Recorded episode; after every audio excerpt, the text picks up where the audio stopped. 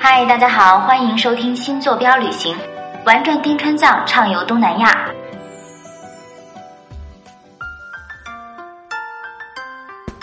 嗨，大家好，我是彪爷，现在是二零一七年三月二十三日晚上十一点四十分，是我们滇藏线自驾的第五天。今天我们已经抵达西藏的。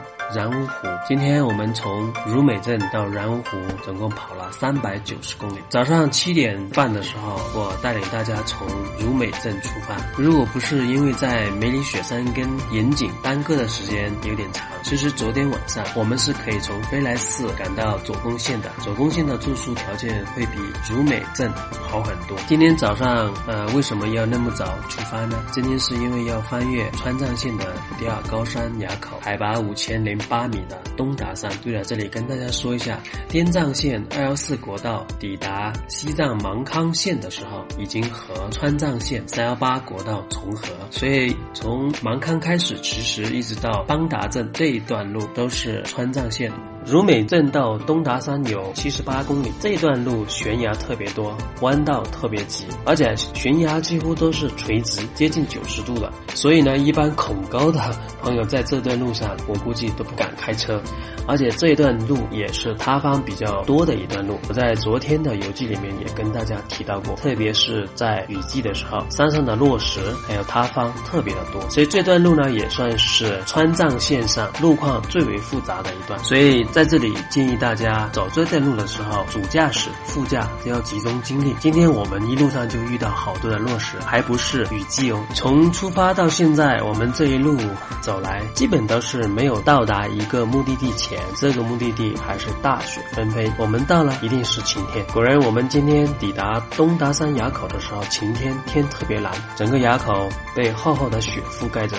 因为昨天晚上下过大雪，垭口很漂亮，很漂亮。我们大约中午。十三点三十分的时候抵达邦达镇，我们在邦达镇用午餐。前面跟大家提到过，滇藏线二幺四国道和川藏线三幺八国道在芒康县重合了以后，一直到邦达镇，在这里再分道扬镳。滇藏线二幺四国道开始往右转，一直往西藏的昌都地区走。而三幺八国道继续往前走，就是要经过著名的七十二道拐了。我们用过午餐了以后，在邦达镇开了纸质的限速。单对，就是人工限速了。这也是建藏路上的一大特色。不过呢，今年开始，整个建藏路上有好多地方已经是采用电子区间测速。从邦达镇到达巴素镇九十五公里，限速两个半小时。拿了限速单，我带领大家往前走，在叶拉山口停留休息，因为时间还长。我带领大家去叶拉山山口垭口挂经幡祈福，按照当地藏族同胞的仪轨进行挂经幡祈。我相信很多听众朋友在我们。的另一档节目《神的孩子都要去西藏》这档节目里面听过贾老师介绍的关于经幡它的作用和它的来历，所以这里就不多说。我带着大家在垭口上足足花了四十多分钟挂经幡、拍照、祈福。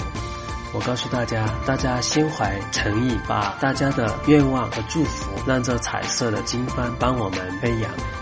过完经幡，我们开始往山下走，穿越著名的七十二道拐。穿越过七十二道拐，就进入怒江流域了。刚才在山顶的时候，温度接近零度。当我们穿越七十二道拐进入怒江河谷的时候，海拔在两千米左右，气温是二十四度。我们当时真的是经历了四季啊！刚才还是冬季，现在已经是夏季。穿过怒江大峡谷，前面就到了巴素县了，也就是我们限速单上的限速的终点。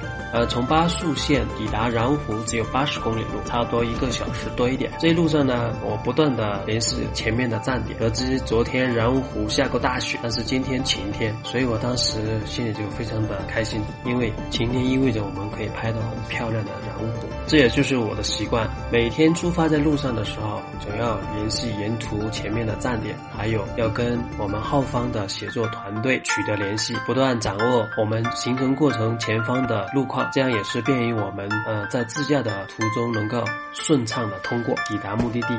从巴素县出来的时候，差不多花了五十分钟左右抵达安久拉山。这个地方海拔不高，只有四千三百五十米左右。当我们进入安久拉山区域的时候，简直是进入童话世界。昨天大雪的痕迹非常明显。我们大家在安久拉山这个童话世界里面尽情的玩雪，因为时间还早。通过了然湖的大桥，这里说一下，然湖大桥去年六月份的时候被雪水冲断，在春节之前，二零一七年春节之前得到修复。所以呢，我们很顺利的在十七点，大概十七点三十分的时候抵达然乌湖的客栈。我们之所以选择在然乌湖住宿，是因为在这里可以看到然乌湖的日出和日落。然乌湖被称之为神里之泪，它是一个映色湖。每年的十二月份到来年的四月份是然乌湖最美的时候，只有在这个时间，我们才能够看到碧蓝碧蓝的然乌湖。其他时间看到的然乌湖基本都是泥土色，因为雪水、雨水冲刷带带来的泥浆，让整个湖水看起来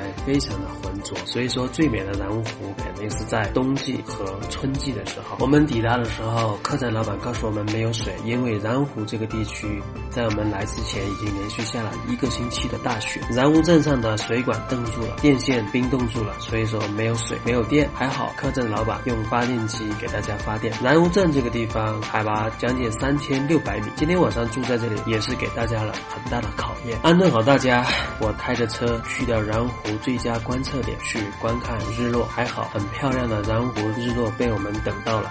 大概晚上九点半的时候，整个然乌镇上空繁星点点，还看到了非常亮的银河。在这样的星空下，在这样的雪山面前，在这样的湖边，真的好惬意。带着摄像设备到然乌湖岸边拍星空，在等待拍摄的过程，我仰望星空，很是感慨。社会的发展，城市化的加速推进，我相信七零后以后的很多人已经很久没有见过自己头顶上的星空是什么样子的。但是像我们这样自驾。行走在大自然中的幸运儿，可以非常清楚的看到自个头顶上的星空，回忆童年记忆中的星星的样子。好了，今天的游记就跟大家分享到这里，我们明天见。感谢各位的收听，我们还有另外一档深度解读西藏的人文历史的节目，叫做《神的孩子都要去西藏》，欢迎大家关注订阅。